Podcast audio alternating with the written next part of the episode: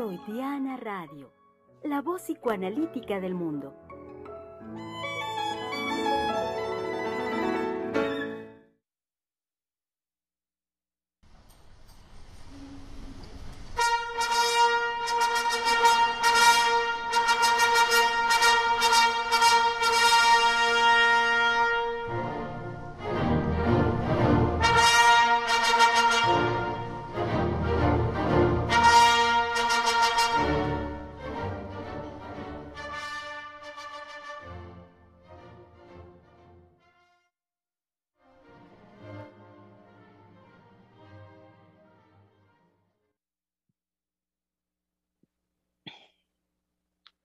Con una muy animada y ya eh, pasional charla, querido público. Estamos conversando antes de entrar aquí al aire, todos los colegas, porque, cómo no, querido público, después del día de ayer, del programa de ayer, eh, con el tema que estamos desarrollando esta semana, por supuesto que da para que estemos nosotros en esta posibilidad de hacer un trabajo sumamente comprometido y lleno de pasión. El Padre, ese es el tema de esta semana, lo comenzamos ayer, seguiremos desarrollándolo y sin más preámbulo, eh, los presento a todos los colegas, a la doctora Heiser ya lo saben también, así de golpe y porrazo para que entremos directo a la conversación hoy que es martes y lo saben bien en palabra de hombre. Así es que estamos acá, el señor Alberto Lozano desde Francia, Misael Montes de Oca en la Ciudad de México, Einar Hernández en Pachuca y por supuesto por supuesto, nuestra querida directora del Centro de Investigación y Estudios Lacanianos, la doctora Silvia Heiser. Bienvenidos todos. exacto, ya estamos. También voy a presentar a Giselle, que está en los controles, y a nuestro querido colega que forma parte del grupo de Palabra de Hombre, Germán Díaz Barreiro, ¿cómo se apellida? Germán López Díaz. Ajá. Bueno, pues es que sí, empezamos tarde porque ya estábamos agarrados precisamente de el, tema. El tema es verdaderamente para psicoanalistas e indudablemente para todo aquel que haya tenido una experiencia de tener o no tener un padre. Entonces, todo nuestro universo mundial, somos también otro tipo de coronavirus, ajá, porque esto es mundial, todo aquel ser humano existente ahorita sobre el globo terráqueo, no solamente puede tener coronavirus, sino lo que siempre ha tenido es un padre, sea que lo conozca o sea un padre que jamás conoció, o sea un padre que conoce. Pero ningún ser humano sobre la faz de la tierra, ¿sí? En este momento, en este preciso momento, ha dejado de tener una experiencia con un padre ausente, con un padre presente, con un padre que estuvo presente pero ya no está, con un padre muerto, con un padre tirano, con un padre amoroso, con un padre, digamos, perverso porque abusa sexualmente de sus hijos, ¿sí? Con un padre. Finalmente, el padre es uno de los puntos nodales precisamente de problemáticas profundas y serias que no podemos los psicoanalistas atrapar de una sola vez. El padre en Freud ha recorrido un camino muy largo, muy, muy largo. Podríamos empezar, el padre de Freud aparece como el seductor en el caso, digamos, del el inicio de los trabajos freudianos respecto de la histeria, y en donde encontró que precisamente la histeria era el efecto de una seducción vivida en la infancia y que lo más probable es que fuera un familiar muy cercano.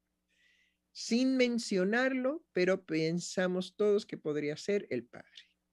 Entonces, del padre de la seducción, del padre perverso, al padre irreal, pero real, de la histeria, porque posteriormente Freud se da cuenta de que es una construcción de la fantasía de la eh, este, erotización de la niña con su padre.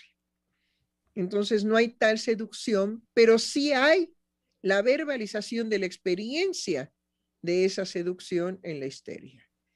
Y entonces, bueno, como en la época de Freud las histéricas eran pues realmente degradadas porque eran eh, falsas, porque eran, digamos, teatreras, en fin, etcétera, para los hombres de su época, los médicos pues se hacían bolas definitivamente y jamás hubieran podido llegar a lo que llega Freud en cuanto que en el desarrollo, digamos, de la histeria hay una experiencia de seducción erótica por parte del padre.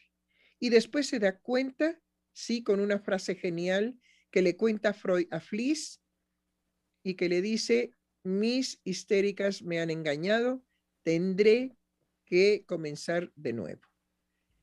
Pero quedó en la historia de la creación freudiana y de sus descubrimientos, quedó para siempre que había la posibilidad de una vivencia real, pero que no había sido verdadera en la realidad objetiva nunca.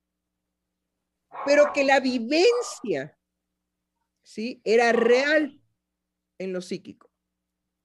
Y desde ahí se nos complica definitivamente todo el problema con el padre, porque Freud no lo deja en ser un perverso seductor, sino que sigue avanzando y sigue avanzando y sigue avanzando hasta sus últimos días. O sea que si Freud estuvo trabajando desde mil, 1800, que son los este, estudios previos propiamente a la interpretación de los sueños, que es propiamente cuando nace ya el psicoanálisis, en el 1900 con el trabajo monumental de la interpretación de los sueños, están todos los trabajos anteriores a 1900. 1890 más o menos. Sí. 1890, gracias. Una, década antes del, 1900. O sea, 10 años antes, ya Freud como neurólogo tenía definitivamente una clínica que le permitía pensar en muchas cosas. Además, padeció su propia creación porque siempre se quejó con Fliss por carta de esta psicología que lo atormentaba y que no lo dejaba en paz. Y que no lo dejó en paz sino hasta que murió. Y después viene indudablemente que después de todo el recorrido del padre en la obra freudiana, porque nunca lo deja, nunca lo deja ¿sí? Y después viene quién? Lacan, Lacan con la famosa frase, digamos, más enigmática que podemos tener en el psicoanálisis, que él para resolver la problemática que dejó pendiente Freud, llega a crear al padre imaginario, por supuesto al padre simbólico, pero llega al padre real. Y finalmente a una frase que dice, servirnos del padre a condición de no creer, de no confiar en Él. Servirnos del Padre a condición de no confiar de Él. Bueno, tal vez sería, digamos, pensando muy rápidamente, bueno, ¿de qué se trata? Si la ley del Padre es estructurante de lo psíquico, ¿cómo es posible que podemos servirnos de Él pero a condición de no confiar en Él. Entonces, ¿no podemos confiar en la ley del Padre?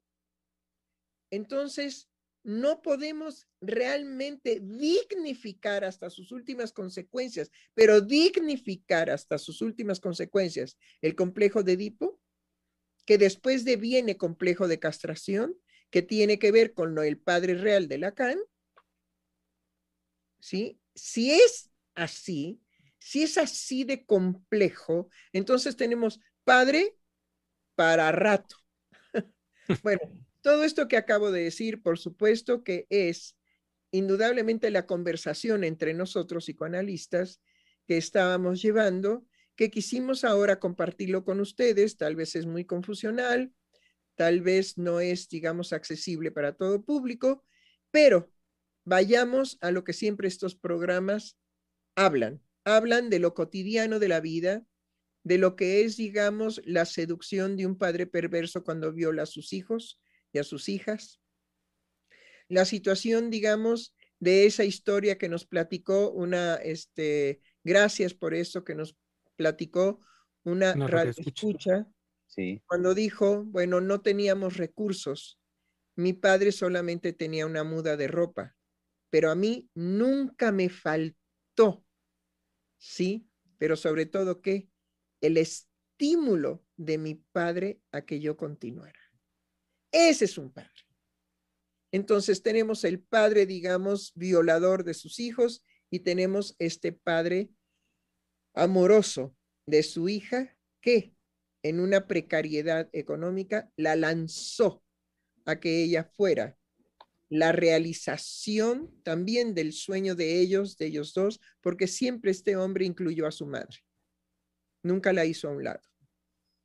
Entonces es muy bello que haya estos polos tan opuestos. Entonces, hagamos la pregunta de Freud, porque Freud se enfrentó con estas cosas, con el amor de un padre y con la perversión del padre. Entonces, tenemos padre para rato. Vayamos a lo cotidiano de la vida, a lo que definitivamente todos los seres humanos han vivido con un padre. Desde el odio hacia él, desde la competencia, desde el amor, desde las vicisitudes que pasaron con él, de cuando los abandonó, de cuando él se sacrificó hasta su muerte para que ellos en los hombros de su padre pudieran ver mejor el desfile. Adelante, queridos. Sí, sí eh, decíamos antes de entrar al aire cómo es, eh, bueno, no es fácil dejar el resguardo de la teoría para recoger estos hechos concretos de la experiencia, ¿no? Y este, poder, digámoslo así, eh, darles una, pues, pues, no sé si una, una dignidad distinta, ¿no? Es decir, no, hace poco leía yo un libro por ahí donde eh, explicaba que los, los recursos teóricos de los que puede tener un analista ya le han permitido escudarse y resguardarse y no ver, por ejemplo, en el caso del padre, eh, de cómo opera, de cómo funciona, pero en hechos concretos como esta, este comentario de la radio escucha, ¿no? Es, fue bellísimo. Pero cómo es que ella nos entrega es, eso que le sucedió como ahorita lo decía la doctora, eso que la estimuló, eso que la impulsó, y que no se va perdiendo entre lo que ahora con los discursos se va ofreciendo de lo que se dice del padre, no de lo que se dice de los hombres. Esta radio escucha lo que nos, nos entrega es, no pasa por esos discursos de si fue un padre proveedor, de si fue un padre ausente, presente, de qué manera, no pasa por esas categorías ni esas etiquetas sino es la experiencia, eh, digamos, em, en crudo, bellísima por supuesto, en este caso, pero que no tiene estas cuestiones de nomenclatura. Y eso yo lo pensaba en cómo, eh, bueno, eso era lo que este, hace un momento también eh, conversábamos, ¿no? De, este, yo quería hacer ese esfuerzo de no estar, em, digamos, de pensar y recoger qué ha sido en mi clínica escuchar eh, a mis analizantes cómo hablan y han hablado de su, este, de su padre. ¿no? Es decir, qué han, qué han recogido de esa experiencia y qué han entregado en su análisis, de es decir, de qué hablan. Y eh, tomo un caso, por ejemplo, en donde eh, una mujer hacía el esfuerzo de decir, de quitar es que no recuerdo exactamente las palabras ahorita, pero era como ella quería quitar todas las etiquetas que ella conocía a partir del discurso de género, de los feminismos, para poder decir cómo ella quería a su patria. Que sí había tenido sus ausencias y, y, este, y demás, y, y había sido formado en un hogar, eh, su historia era muy difícil y tenía conductas, como ella las llamaba, este, sus micromachismos, en fin, pero que aún así ella tenía la experiencia de que su padre siempre había estado ahí para cumplir, digamos, lo que ella quería de estudios y, lo que ella quería. Tenía este estilo este, difícil, que este, esta paciente reconocía, bueno, pues por su historia. Pero lo que les quiero transmitir es cómo por el conocimiento que ella tenía y tiene de los discursos de género, se le hacía muy difícil poder decir y verbalizar el afecto que le tenía su padre, es decir, el cariño y el reconocimiento que le tenía, porque sería reconocer eh, para ella, sería reconocer que todo lo que ella sabía del feminismo, ahí se caía frente a los actos amorosos de su padre, reconociendo esos eventos eh, que habían estado a lo largo de su vida, entonces ahí no se sostenía. Y le costó, bueno, le costó poder decir que más allá de todos esos discursos y todo lo que ella sabía, ahí, ahí para ella había un padre. Sería reconocer, no lo sé, así lo escucho, sería reconocer justamente que la teoría no alcanza a la vivencia, ¿no? Exacto. sí, es que ayer que este, la doctora Silvia decía que, bueno, ¿qué, ¿qué hay del padre real? Es decir, ¿cómo no hay este, eh, trabajos que recojan, no en la teoría, no bajo el auspicio, bajo el cobijo de la, eh, ¿cómo se puede decir?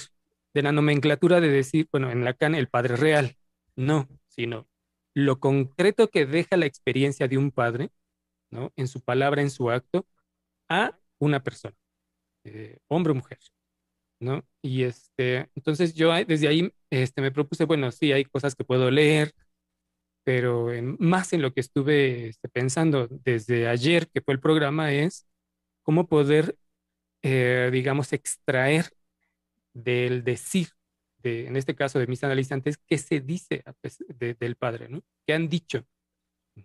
Porque, bueno, algunos tienen, por ejemplo, este conocimiento, como les digo, de, este, esta paciente de, eh, que tiene conocimiento del feminismo. Hay otros que estudian psicología ¿no? Y ahí tienen que estar eh, de alguna manera, este, pues, como que um, haciéndole finta a las, evadiendo o haciéndole finta, esquivando, perdón, esa la palabra que buscaba, esquivando lo que la teoría les deja para interpretar los actos de su padre, ¿no?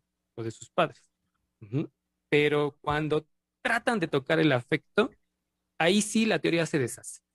Todas las categorías se deshacen, sea el afecto en el odio o en el amor. No, ahorita es, eso lo podemos seguir este, eh, hablando, pero ahí es donde todo se les cae, ¿no? Frente al acto en sí. Y eso es en lo que, este, bueno, yo, les traía para, para hoy. compartir eh, con ustedes, por ejemplo, cómo este inicio de la doctora Heiser eh, ha caído, me ha caído encima como una masa, porque porque eh, escuchando lo que, eh, a lo que el padre tiene, se enfrenta, se enfrenta, eh, ¿qué es lo que hace de un hombre querer devenir padre? Porque la experiencia de devenirlo es una toma de decisión personal que él hace y en la cual va a meter eh, en ese quehacer pues toda su existencia, todo lo que él es, para poder amar al hijo que él ha deseado. Y no, y, no inclusive que eso es lo que le va a permitir escoger a la mujer con la cual él quiere tener a los hijos que él quiere tener. Es una decisión de yo quiero tener hijos. Y con todo este, esta, este comienzo, eh, de alguna manera un poco, pues, atormentador, ¿no? Porque, pues sí, está eh, este padre abusador, este padre, o este ejemplo tan hermoso de la vivencia de este, de este radio escucha, ajá, de eh, reconocer eh, eh, el amor del Padre, yo quiero hablarles de la decisión del Padre, o sea, la decisión del hombre, que lo hace Padre. Él se hace Padre. y puede ser, como puede ser en esos aspectos lúgubres, ¿no? De, de, para satisfacer esos deseos macabros, ¿no? Pero inclusive está este otro eh, mm, tipo de padre que lo que hace es, eh, es una creación amorosa. Sí, sí, este, escuchándolos a los tres, a la doctora, a Misa y a usted, Alberto, eh, antes de, a mí lo que me gustaría es antes de hablar de la decisión del padre, es decir, pensando que hay un deseo de paternidad, me gustaría recuperar algo que para, para mí fue muy importante del programa de ayer, sumamente importante, por eso quiero recuperarlo. Importante en mi formación como analista, importante como hombre, y es eso que eh, la doctora Heiser introduce cuando ella plantea la cuestión, el aspecto de que una mujer le comunique o le comunica a un hombre que ella está embarazada. Porque eso para mí es importantísimo recuperarlo. Porque para mí eh, representó en ese momento, significó en ese momento, cómo la doctora introduce justamente lo que es el corazón de la vida cotidiana. Si pudiera decirlo así, la esencia de la vida cotidiana. ¿En qué sentido? En que nos deja, bueno, espero, no lo sé, nos deja a los hombres justamente en ese punto, y a eso me refiero con corazón de la, de la vida cotidiana, en ese punto de lo, nuevamente, por lo menos así fue para mí, de lo irrepresentable. Eh, y eso para mí es el corazón de la vida cotidiana porque tendemos a asociar la vida cotidiana como lo ya sabido, ¿no? Como lo ya conocido, incluso hasta como lo aburrido, ¿no? De lo que ya sabemos, ay, como del tedio. No es así, realmente no es así. Justamente en la vida cotidiana va a estar permanentemente lo imposible de representar. Y a eso creo que nos introduce a los hombres al uno por uno de que uno reciba la noticia de estoy embarazada y yo me lo, me lo llevé, ¿no? Me lo, me lo atravesé, de qué sería en este momento para mí. Y si bien me llevó a la, a la no representación, no me quedé ahí, di un paso más y para mí apareció un temor, pero caigo en la cuenta de que, chin, para mí tener un hijo ahora me llevaría a la ley, es decir, a introducirme a la ley en el sentido de todo lo que tengo que renunciar de mi vida. Y sería porque eh, por un lado, sí, del peso, pero por otro lado, porque yo, yo no me permitiría otra cosa, ¿no? De, pero, pero esto para mí fue muy rico porque dije, claro, ese es el psicoanálisis, esa es la vida cotidiana, esa es la vida psíquica. Y ese es el eh, padre real, perdón, lo interrumpo, y ese es el padre real, el padre de la castración que produce inmediatamente un vacío y ese vacío se va a llenar con un sentir angustia incomprensible. Y ya cuando sentimos la angustia, ya estamos dentro precisamente de la ley.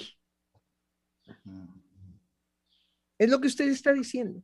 Pero es verdaderamente de aplauso el escuchar a un psicoanalista del Centro de Investigación y Estudios Lacanianos que sea capaz de por fin plantearse con claridad lo que tal vez ejerció usted durante mucho tiempo en su clínica sin haber podido ser una verdad en usted. Eso es lo que yo aplaudo. Lo que aplaudo de estos programas es que no solamente estamos poniendo el psicoanálisis para todo el mundo, en la, en la vida cotidiana, sino también lo que a nosotros se nos va a develar por el trabajo analítico que tenemos que hacer para estos programas. Y sobre todo porque hay que explicarle algo al señor Lozano, porque escuché que quien había escogido el tema. El tema de la semana lo, escoja, lo escojo generalmente yo en relación con comentarlo con mis colegas que tenga yo a la mano. ¿Sí? Y finalmente me sugieren cosas y puedo sobre eso hacer un giro de 180 grados, porque en realidad el tema de esta semana iba a ser la traición. Pero alguien me dijo, ah, por cierto, doctora, acaba de ser el festejo del Día del Padre. Dije, no, ya está, ese es el tema de la semana.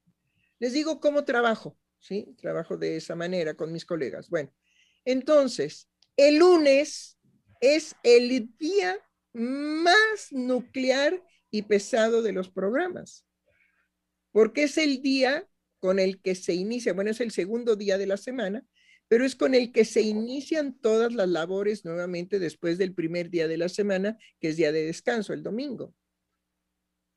Entonces, va a ser el tema lunes, martes, miércoles y jueves. ¿Sí?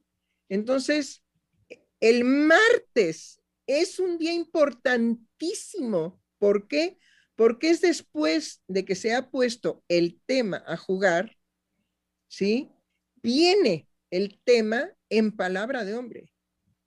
Y si algo hemos estado insistiendo en nuestros programas es la pérdida de la masculinidad verdadera, la verdadera, no la que se gesta, digamos, por los discursos, no la que se gesta, digamos, en la angustia de castración del hombre frente a una mujer, ¿sí? Sino la masculinidad verdadera es aquella que está gestada precisamente porque hubo la experiencia de un padre.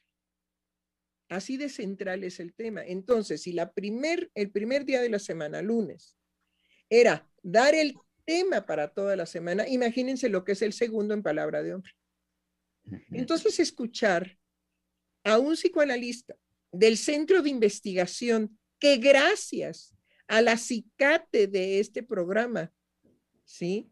Porque los he acicateado, ¿sí o no?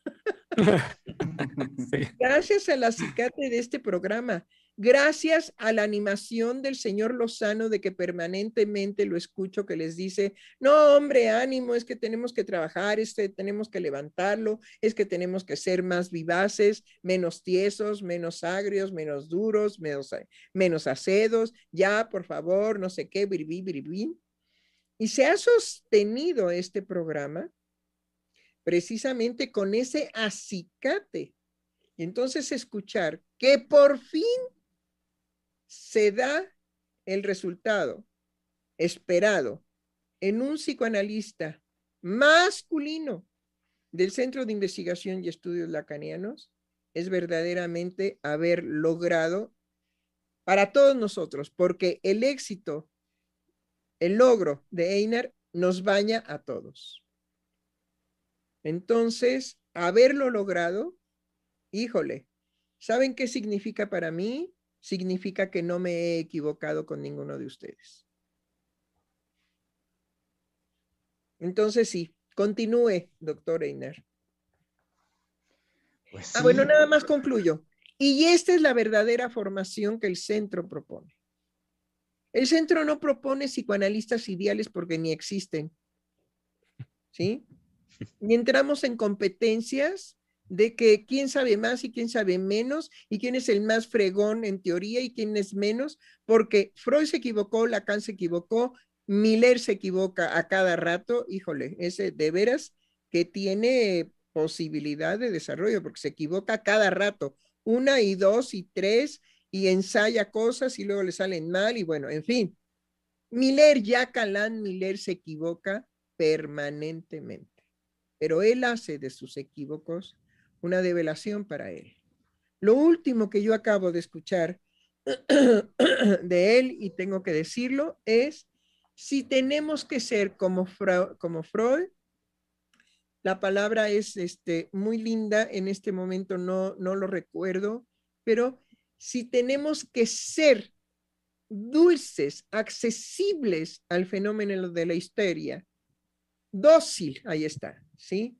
Si tenemos que ser dóciles ahora con los transexuales. Así como Freud fue dócil para poder escuchar la histeria. No, eso es genial. ¿Qué está diciendo?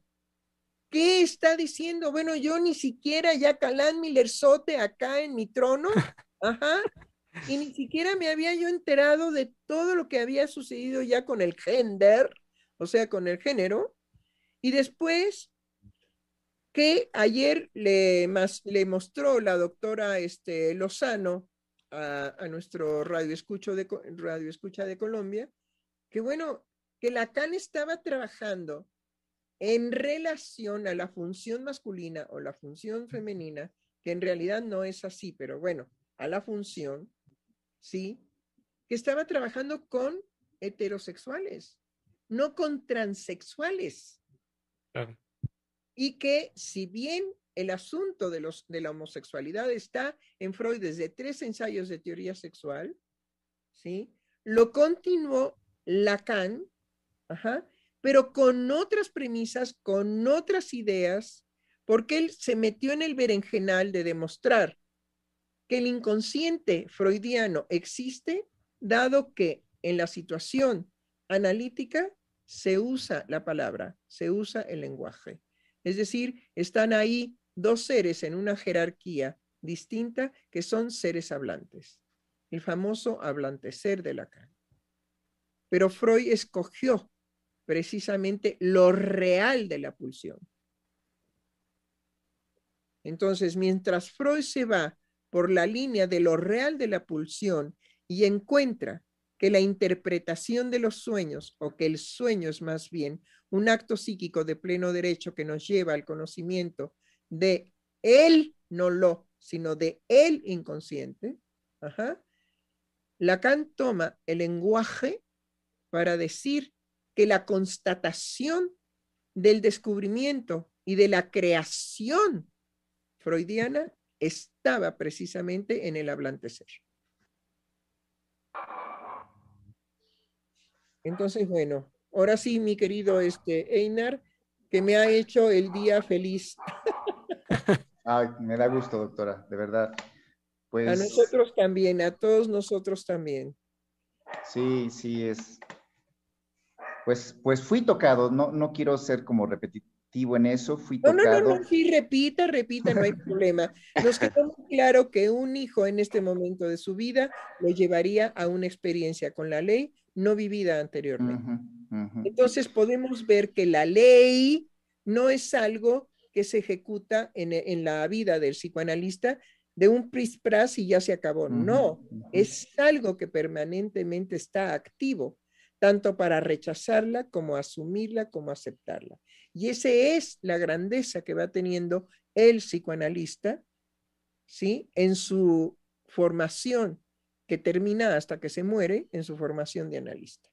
Porque nosotros no tenemos una propuesta de formación de analista en función de un tiempo didáctico.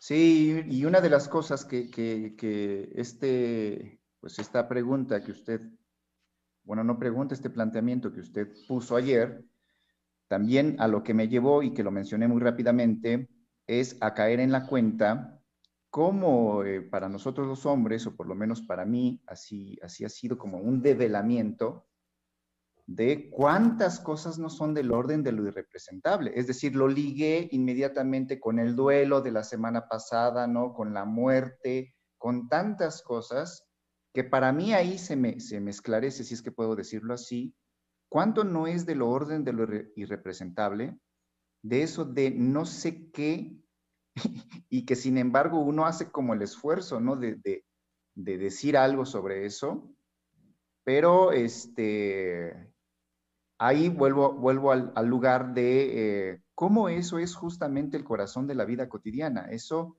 eso es eh, pues el campo psicoanalítico que está en Freud, y yo decía que para mí es muy valioso porque lo, vivo permanentemente, que usted lo introduce para el programa, para nuestra formación, para la vida. Eso, eso para mí fue muy, muy rico y muy esclarecedor. Digo, ahí, ahí, ahí me detengo. Y hay algo que este, me voy a permitir decir en relación a lo que desarrolló Einar, de cómo está la ley, el amor. Es decir, como lo que viene diciendo Enar es como algo que este, al menos a mí me, este, me provoca decirlo, ¿no? La ley y el amor, o el amor a la ley. Es decir, porque cuando lo plantea en relación con, eh, lo que se le impone, ¿no? Si me permito la palabra en relación a la noticia, no está dicho, ¿no? Pero para mí es así como evidente, ¿no? Al menos en la transmisión que usted hace, ¿no?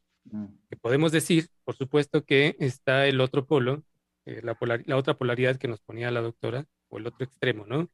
De este, mm, em, vaya, de los padres que abusan de los hijos, ¿no?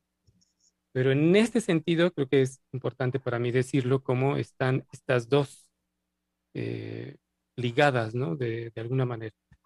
Pues sí, em, porque eh, el, abuso del padre está pensado por Freud desde la seducción y lo canceló.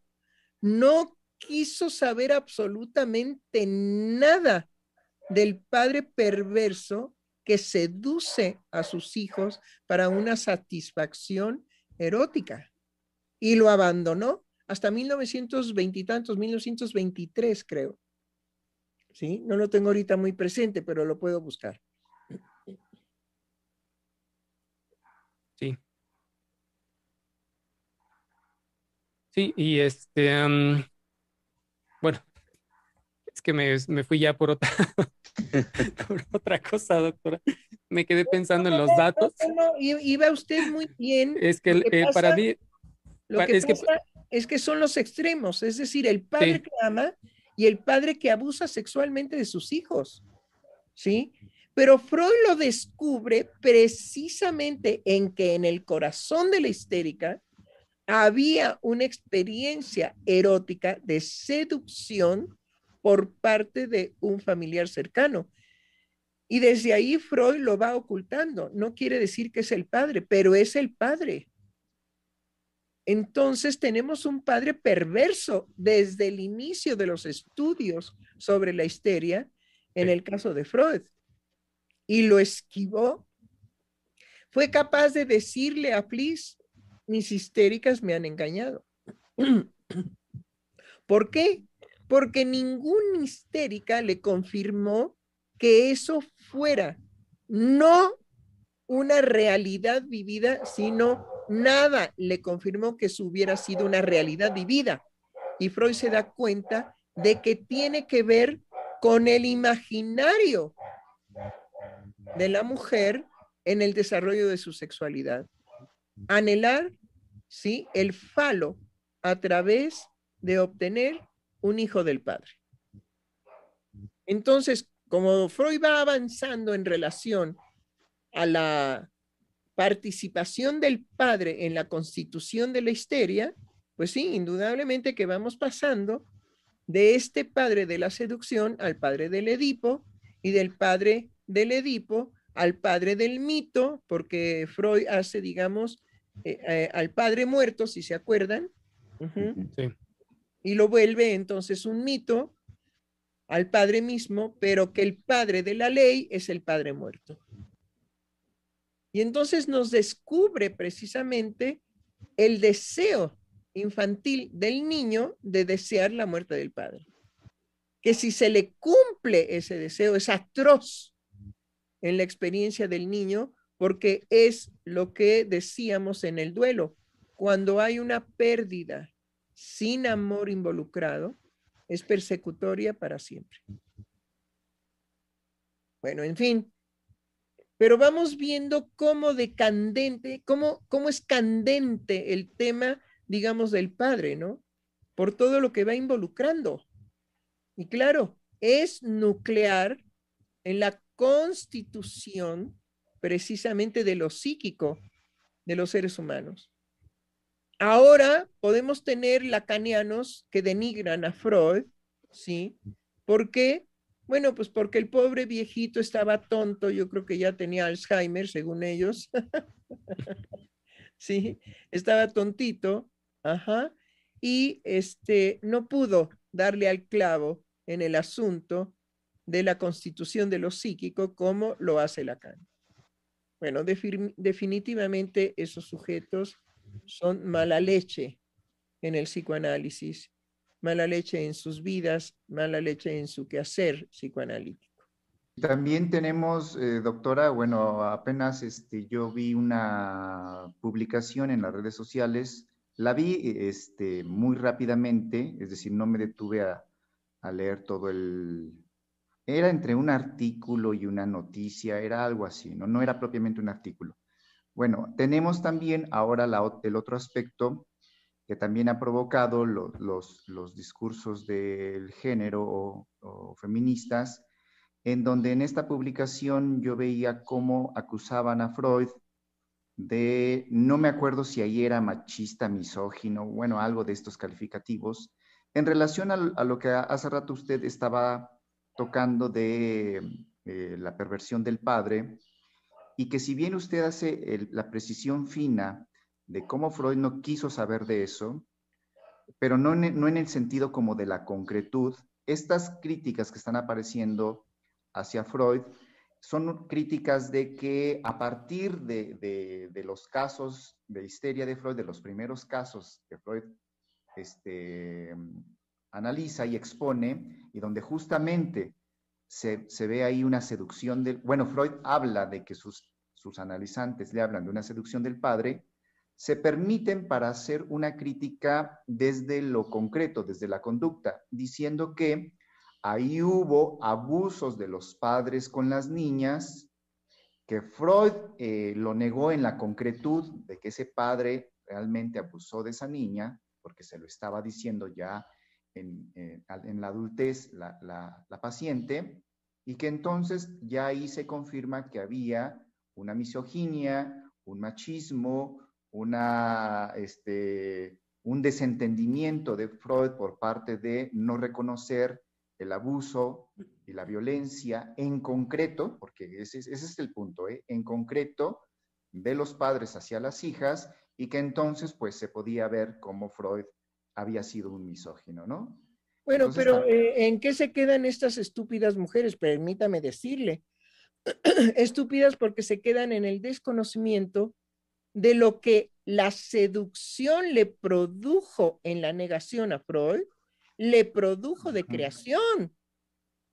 No se quedó ahí, fue lo que él no soportó en ese momento. Pero nosotros como psicoanalistas sabemos que la clínica en ciertos momentos nos pone en una situación de lo insoportable para el analista.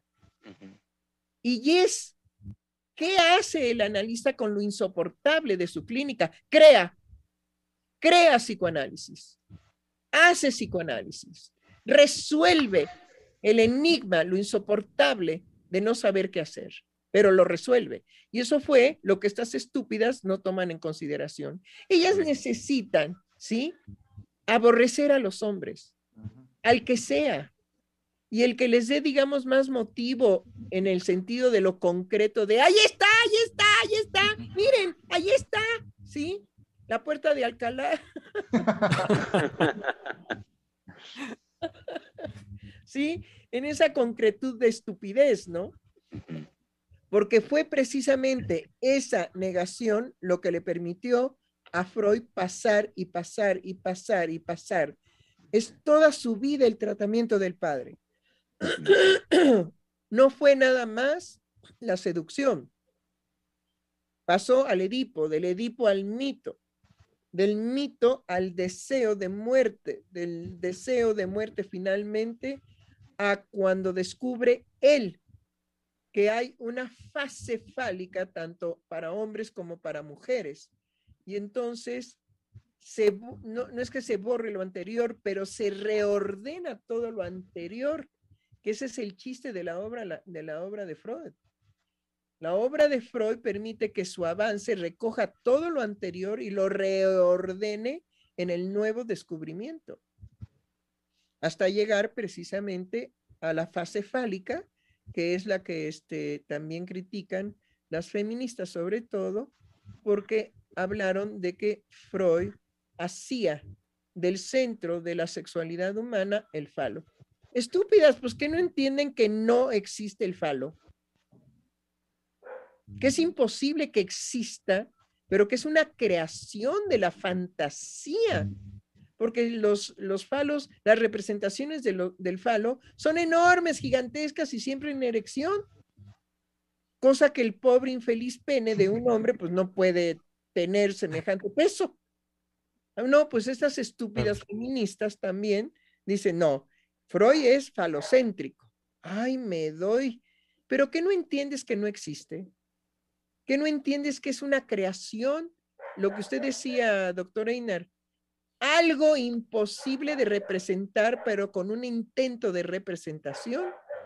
Y la representación fálica, pues es grotesca para decir que el falo no existe. Por eso son enormes y siempre eh, en erección. Entonces, creo que el doctor Einar nos eh, ayuda muchísimo ahora porque nos dice, hay cosas irrepresentables para el sujeto en el momento del acaecer psíquico. En el momento en que acaece lo psíquico, en el momento en que sucede el evento, por ejemplo, de la muerte por accidente de un ser amado. Cuando llega la noticia a los padres o al hermano, a la mujer, a la esposa, a los hijos, no sé, a quien sea, fulano de tal o fulana de tal acaba de morir en un accidente, ese impacto no tiene representación. Es, ni tampoco tiene, por lo tanto, teoría.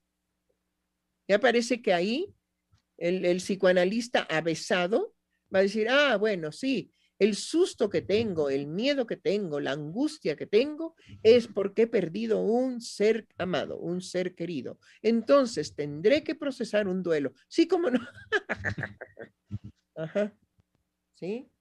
Pero entonces los discursos estúpidos se quedan en que no se dan cuenta que justamente la negación de imposibilidad de trabajar la seducción llevó a Freud hasta el hasta la creación de la fase fálica, en donde precisamente habla de que para hombres y mujeres, ¿sí? Hay una construcción de algo inexistente, pero que les permite llevar a cabo pasos significativos en el desarrollo de su sexualidad. Es lo mismo que la pulsión. La pulsión es un concepto oscuro. Y dice Freud, pero vamos a llenarlo de contenido. Ese es Freud. Y no se diga de Lacan. Lacan dijo muchos disparates y muchas cosas muy eh, difíciles de, llevar, digamos, en un orden racional, de entender. Y bueno, este, su, su, este, su yerno se compromete a ser el elucidador de Lacan. Y creo que lo ha hecho bien Claro, con muchas envidias y muchos este, tropiezos con otros psicoanalistas. Está bien. No hay nada mejor que lo que pidió San Ignacio de Loyola para los jesuitas. Cuando se le aparece Jesús y le dice, ¿en qué puedo ser propicio para ti? Que los jesuitas siempre sean perseguidos. ¿Por qué? Porque es lo que los mantendrá precisamente en tensión, en la tensión óptima de una cuerda de violín, para que suene en su perfección. Que siempre sean perseguidos. Y por otro lado, pues hay que decir rápidamente, la, la teoría psicoanalítica es una teoría abierta y además la teoría no deja de ser una ficción jamás la teoría alcanza la vivencia del acto. El acto en sí. Pero pues, hay, algunos, lacanianos que inclusive pretenden decirle a Freud, oye Freudcito, gracias por lo que intentaste hacer, pero te quedaste muy atrás, muy, muy pobre, es muy pobre lo que tú dices. Sí, ya hay que, hay que abocarse por el genio Lacan, ¿sí? Pero hoy que estaba, digamos, buscando un libro en mi consultorio, resulta que me encuentro una marioneta de esas, este, de dedo, de Freud. digo, bueno, del único que se habla y se sigue hablando y se siguen haciendo chistes y libritos y este lápices y plumas y este libritos para dejar recados y qué sé yo, pañuelos, servilletas, chicles, chocolates, muéganos. Es de Freud. Netflix, hizo, Netflix hizo su serie de Freud, doctora. Sí, sí, de Freud. Entonces, cuando vi la marionetita esta que se pone en el, en el dedo, que por cierto es austriaca, ya después vi, es austriaca, me la trajeron de Austria y dije, ay, pobre, pobre este Freud, qué feo estás aquí. Como marioneta, estás bien feo. Pero dije, bueno, ok, recuerdo quién me lo regaló y entonces lo puse en un lugar privilegiado en mi, en mi este, librero de puertas de cristal, sí, que tengo en mi consultorio. Y digo puertas de cristal porque lo puse en un lugar para poder verlo. Ahorita, doctor, ahorita que, menciona esto que dice del único del que se habla, eh, me hizo pensar de inmediato, del único del que se habla es del padre del psicoanálisis. Y no, no simplemente porque sea quien que, tiene la autoría y que firma las obras, sino porque a nivel de todo lo que Freud transmite desde su creación, desde lo que él, todo lo que pagó por su creación, eh, a lo que voy es que vemos ahí justamente a un hombre jugándose en ese lugar de padre de aquello que creó permanentemente, eh, con, vaya, con sus dudas, los equívocos, los avances, los, en un momento dado, retrocesos, sus, todos los, las vicisitudes por las que atravesó en tanto padre del el psicoanálisis, eh, me parece que eso es más, más que claro cómo da cuenta de ese hombre jugándose ante por su creación. Totalmente, total y absolutamente. Es decir, Freud nunca cejó. No fue como su padre, que cuando le quitaron el sombrero y se lo tiraron, digamos, a un lado de la calle, él agachó la cabeza, ¿sí? Y siguió caminando. No, Freud los confrontó.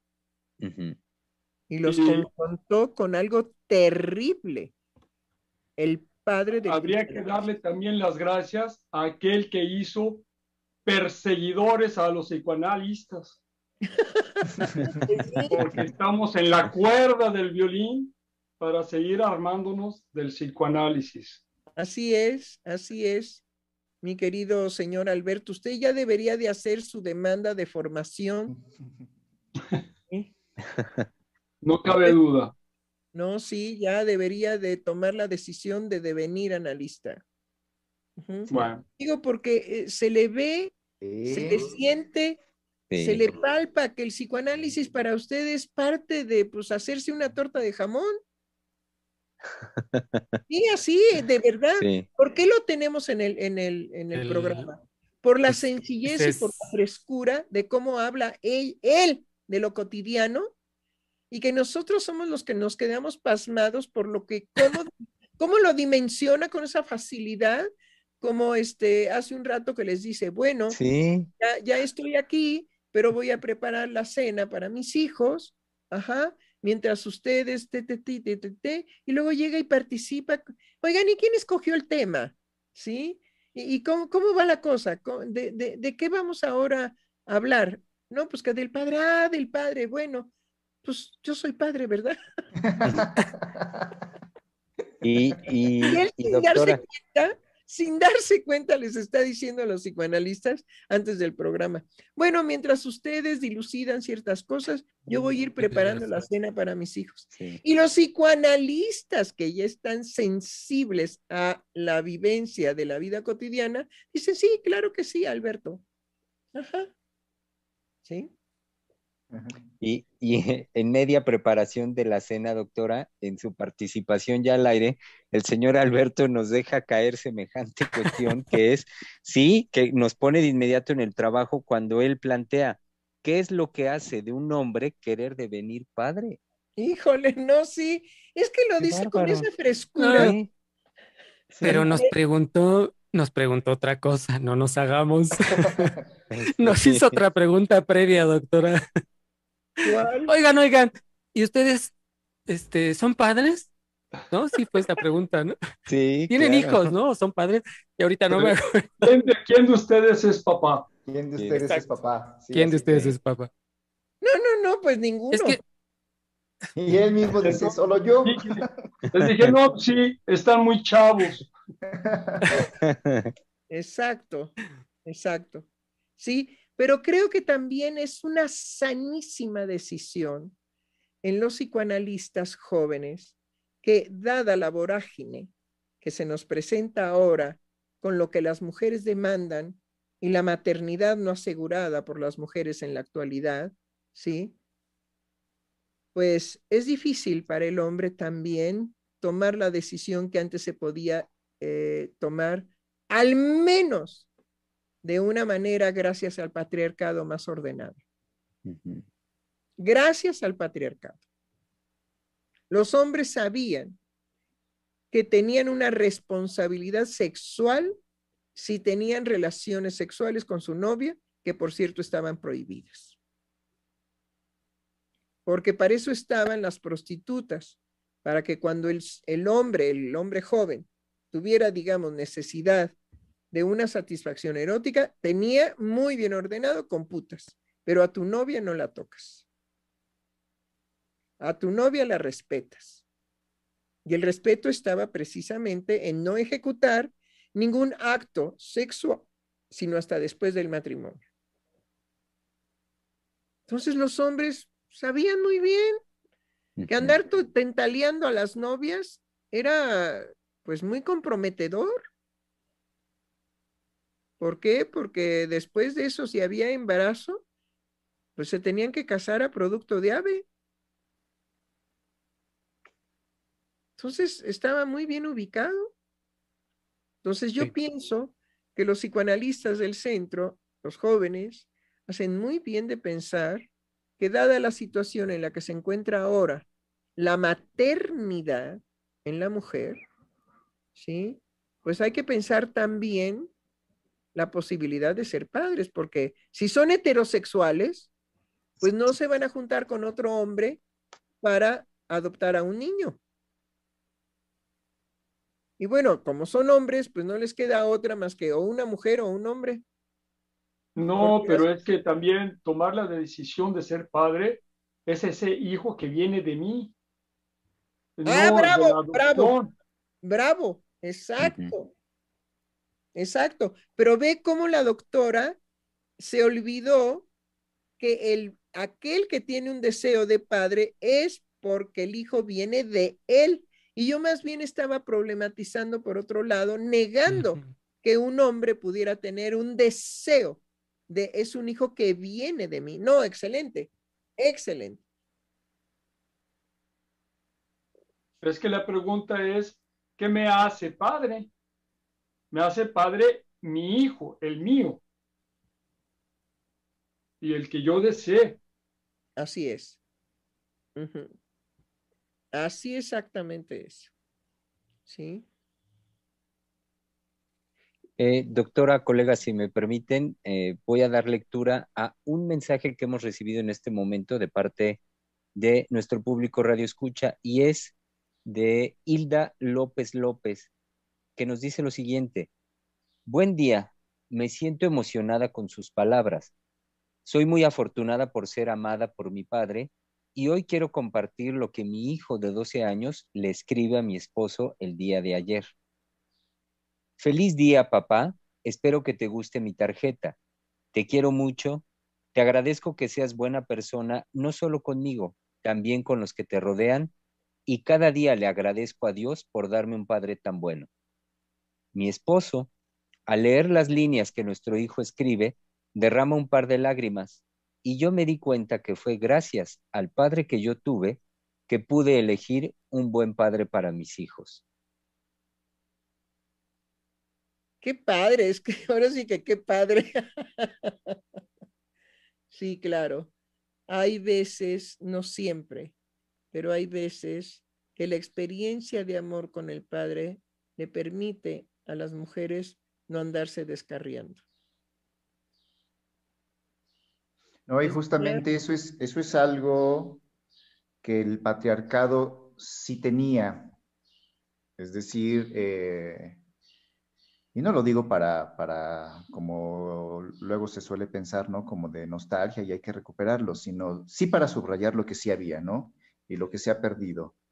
Es decir, lo que sí daba y que tiene que ver con lo que usted venía trabajando ahorita, hace un instante, doctora, sí daba una brújula y principalmente, pues bueno, en este ordenamiento, ¿no? De, de a los hombres les daba, eh, les proporcionaba justamente esa ruta hacia algo que podía ser alcanzable y realizable. Sí. Es decir, no era un futuro incierto. Eh, si bien no, no, se sabía lo que iba a pasar, pero sí había la posibilidad de alcanzar un bien. Y entonces había rutas, había formas, había caminos para, para, para llegar a eso, ¿no? Y en eso se construían valores, porque eso era, eso era realizable.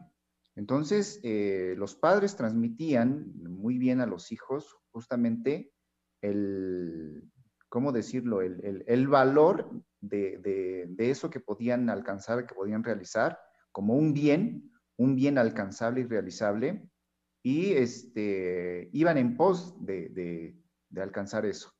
Actualmente, pues estamos en una incertidumbre loca, si puedo decirlo así, porque ni siquiera ya es la incertidumbre que en, aquellas épocas producía propiamente la naturaleza, ¿no? Porque sí había incertidumbre del futuro, pero era propiamente una incertidumbre de la naturaleza, voy a decirlo así, eh, en el sentido de que pues no sabemos lo que, viene en el futuro.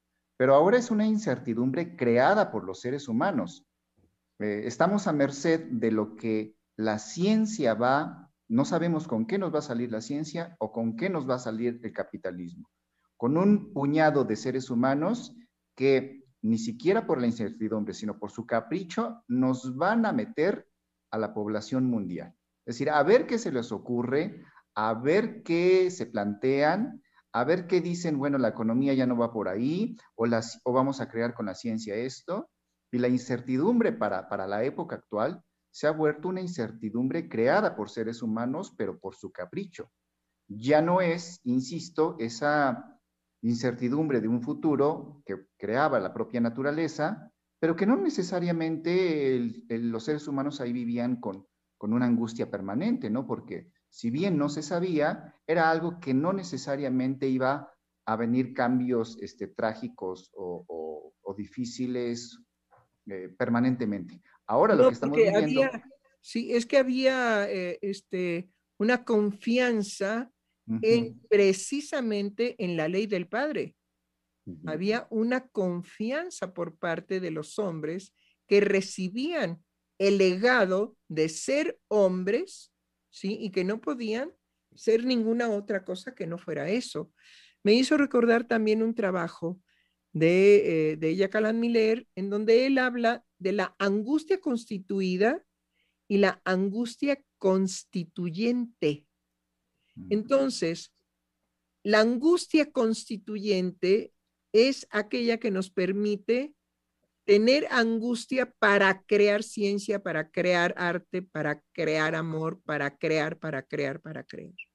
Pero está precisamente la angustia constitutiva, que es precisamente lo que llamó Freud en su último legado al respecto del padre, ¿sí? después de la fase fálica, la castración.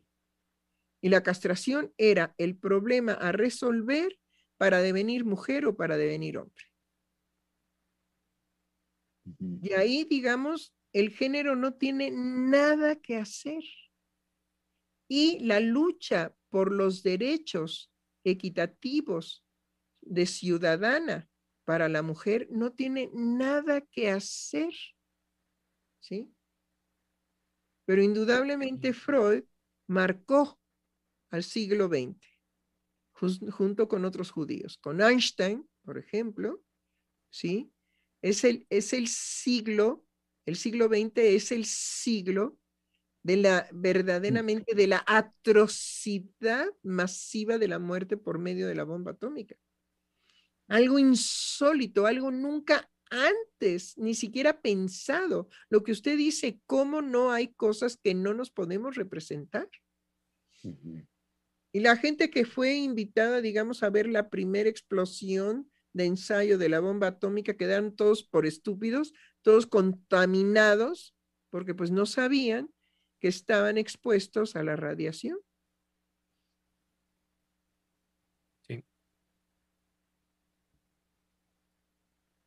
Y bueno, tenemos todavía, digamos, tener que elucidar esta controversia que mete Lacan respecto del Padre. Hay que servirnos del Padre a condición de no estar en su reconocimiento, de no reconocerlo. Bueno, eso es tremendo, eso es de veras bravo por Lacan. Porque precisamente lo que, lo que pretende eh, Lacan es continuar con el, con el problema de lo fálico y de la castración, que es lo real en, Freud, y él pretende precisamente dilucidar aquello que quedó pendiente. Y también lo que, lo que usted nos trajo, doctora, de que, eh, no lo recuerdo a la letra, pero que representa para cada quien el haber tenido un padre. Ah, no, sí, esa es la vivencia atroz favorable, tiene las dos cosas. Es la experiencia atroz o es la experiencia favorable que, como esta chica nos dice, ¿no? Gracias a tener un padre tan amoroso como el mío, me permitió no buscar al canalla para un placer mórbido, sexual, sí que se da mucho en las mujeres en la actualidad, sino encontrar a ese hombre que yo podía dignamente amar y él amarme. Sí, entonces podríamos también está, eh, está la experiencia de la persona que tuvo un padre horrible, a lo mejor abusó de él, y que él se hace padre de otra manera. Ah, claro, estoy totalmente de acuerdo que no es sentencia de muerte, que porque el padre abusó de mí, ajá, yo seré un abusador. Hay que preguntar por el padre de este sacerdote de los legionarios de Cristo, ¿no? No creo que su padre haya abusado de él y por eso él quedó, digamos, marcado. No, lo que dice el señor Lozano es importantísimo.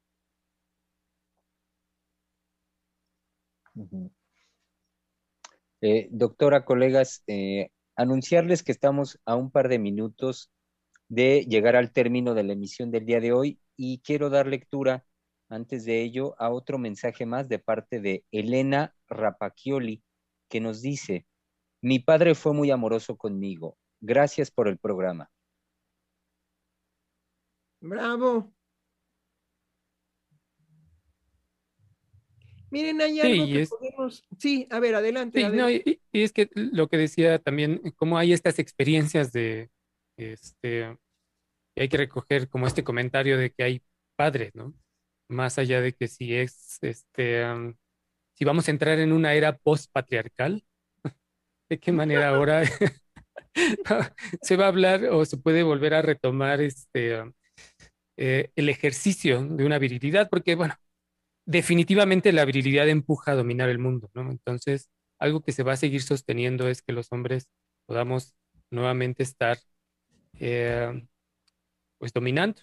Es decir, forma parte, este, yo diría, es una experiencia casi estándar, ¿no? Y por estándar me refiero que es, es punto. No hay forma, se puede nombrar patriarcado, se puede nombrar como quieran, pero es, está. Es que no podemos concebir un hombre que no tenga para sostener su masculinidad la pasión de dominio. Tiene que dominar a la naturaleza, carajo. Es el hombre de ciencia, ¿no? Sí. Y el artista tiene que hacer dominio de su imaginario. Por eso crea.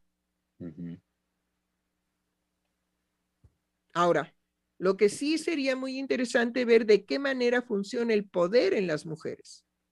Mm. El poder de dominio. Porque no me digan que no hay mujeres dominantes. Pues hasta por ahí hubo algunos, algunos chifleretes que empezaron a buscar el falo en la madre fálica, ¿no? Ay, cómo me acuerdo de esas construcciones y digo, bueno, he ahí el fetiche. He ahí cómo en la teoría aparece la necesidad de ponerle un falo a la madre a como de lugar. Oye, el poder de, este, en la mujer no necesariamente tiene que pasar por estas eh, representaciones, por estas manifestaciones de una fuerza, ¿no? De un dominio, de una violencia, sino justamente lo que escuchamos los analistas es cómo ella puede ejercer ese dominio de mil maneras, ¿no? en la mujer que parece la más este, calladita, mustia, inocente.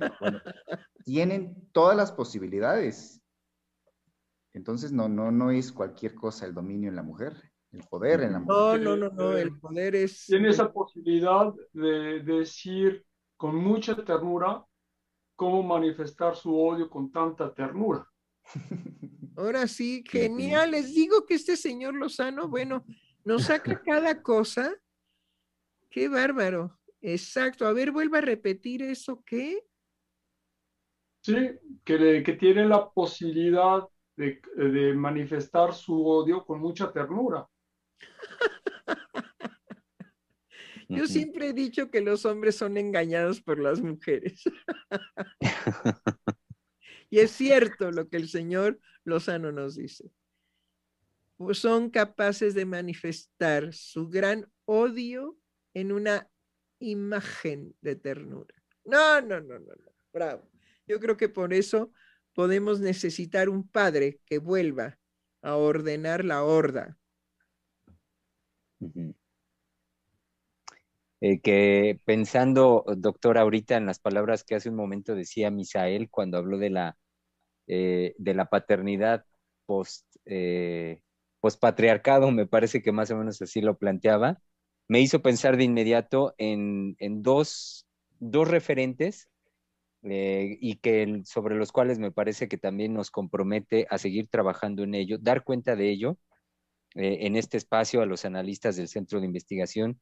Dos referentes en los que usted, doctora, insiste en señalar y que son pudor y dignidad.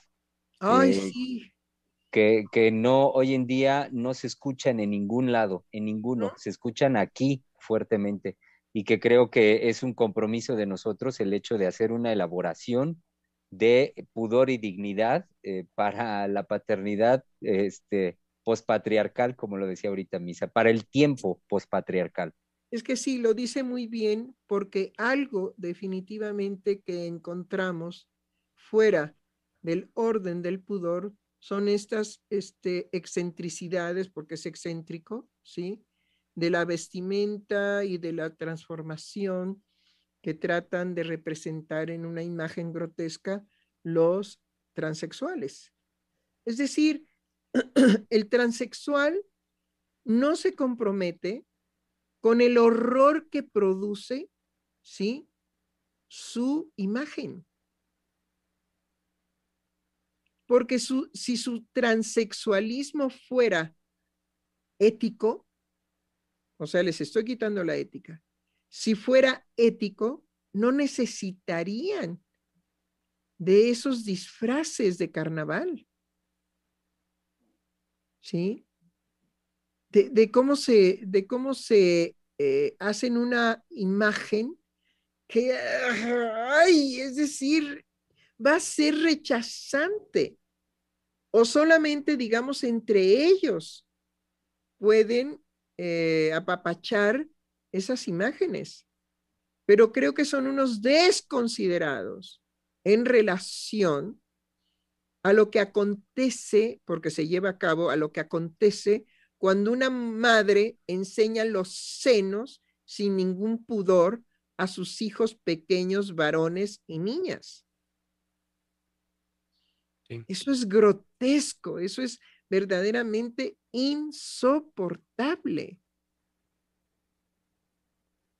Y ellos hacen sus representaciones, sus vestimentas, todo lo que todo lo que puede tener un significado de protesta, de rebeldía, ¿sí? Pero ¿por qué tienen que deformar su imagen? Si el, el transexualismo es ético, es verdadero, no tendrían que agredir con esa imagen a los otros que no lo somos. Es una agresión permanente. es decir, yo se los digo como, como madre, ¿no? Como madre de mis hijos. ¿Sí? No, no tuve necesidad porque no era la época, no estaba tan fuerte esto del transexual, pero sí era el hipismo. A mis hijos les tocó todavía la cola del hipismo. Entonces, pues los hombres, digamos, con pelos largos, con caireles, con piojos, porque pues, ¿por qué no habrían de tener piojos si es la naturaleza? ¿Sí? Y llenos, digamos, de después de anillos en la nariz y en las orejas y luego vinieron los tatuajes masivos, en fin, todo eso definitivamente si fuera una autenticidad que fuera auténtico, no se requeriría. No se requeriría. Serían, digamos, tan normales en su imagen como cualquier otra persona porque lo transexual tiene que salir de lo interno. Entonces, siguiendo la, la propuesta de Miller de ser dóciles con el transexual, lo primero que tendríamos que hacer nosotros, ¿sí? Es precisamente no sentir ese rechazo por su imagen. Eso es ser dócil. Porque bueno, Freud tuvo que aceptar eh, lo que fue a ver con, este, con Charcot. Yo me imagino que ver a una histérica ahí toda doblada, este, encorvada, lo que sea, pues debe de haber sido muy grotesco también. Pero la mujer por lo menos estaba en trance. Y en muchos rituales negros, entrar en trance las mujeres, pues usan el cuerpo de una manera sin pudor y grotesco. Pero hay algo, hay un elemento que las disculpa, ¿no? Bueno, están bajo una situación de trance. ¿Sí? Es como también, digamos, lo difícil que a mí me, me es aceptar eh, esas creaciones de los famosos alebrijes. Para mí son... Ah, de alguna manera, perdón, de alguna manera es como eh, hay un lenguaje eh, que va, que está exagerado y que va más allá de, de, eh, lo que que está exagerado, que está, con eso quiero decir todo, que está exagerado y al, al exageramiento hay algo que, hay, que es falso de alguna manera. Sí. Sí, lo, lo, que, lo que fomenta, digamos, lo grotesco, ¿sí? Vaya, si algo puede ser fascinante, les recuerdo, si algo puede ser fascinante, es con la primer película de Alien. No lo podíamos ver. Claro. Podíamos ver las consecuencias de sus actos. Y era mucho más amenazante el que no lo viéramos, que pues cuando ya de alguna manera hubo una, una representación de él. Pero eso también se usó en la guerra de Vietnam. Los estadounidenses, mm. ese ejército también formado, tenía un enemigo invisible. No los podían ver. Y fue una estrategia por eso provocó tanta locura. Sí, era una estrategia genial porque los enloquecía.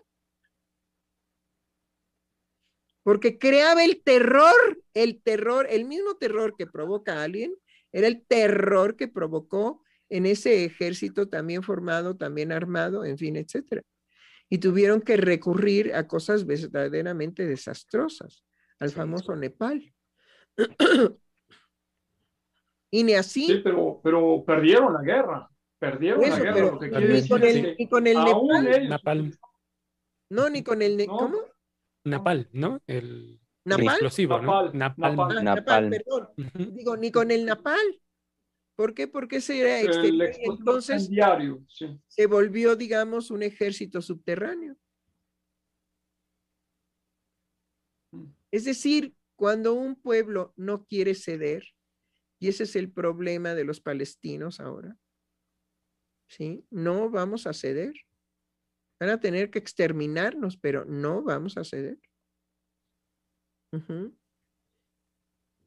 Entonces, bueno, el pudor, ¿y qué otra cosa era? ¿El pudor y qué? La y la dignidad.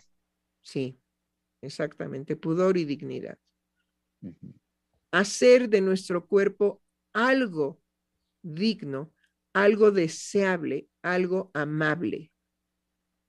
Y que ahora está aplastado justamente en esta sociedad de lo visto, en esta sociedad de las libertades, de tengo derecho a la libertad de expresión, eh, expresarme como pero, yo quiera. Pero no, tienes, pero no tienes derecho de que tu expresión atropelle al otro. Y eso es lo que nunca se considera. El derecho a la libertad de expresarte, sí, pero sin atropellarte. Es decir, en el momento en que no nos damos cuenta que la sociedad tiene límites para todo el mundo y todo lo que demos, lo queremos desbordado, pues vean nada más lo que provoca un tsunami. Todo lo que se desborda, destruye. Entonces, sí, que la libertad de expresión sea pero si es en una sociedad, tiene sus límites. Es hasta aquí y más allá ya no. Ya no es libertad de expresión, sino es abuso en tu expresión. Bueno, orden y nos amanecemos. Pues creo que nos tenemos que... Así es, doctora. Así es. Eh, concluimos el día de hoy y por supuesto, pues invitando a nuestro querido público para el día de mañana, que es la oportunidad de volver a pensar. Sí, caray. Y hay que ir, este, digamos, convenciendo al señor Lozano de que ya se forme como analista. Ahora, a lo mejor y se echa a perder, ¿eh?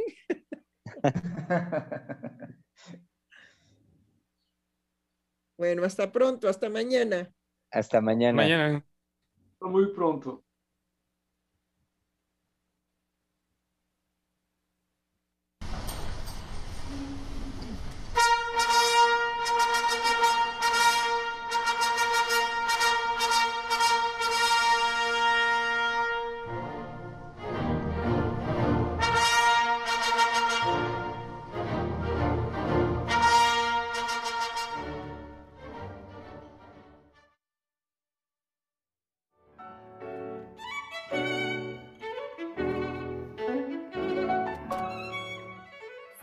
Freudiana Radio, la voz psicoanalítica del mundo.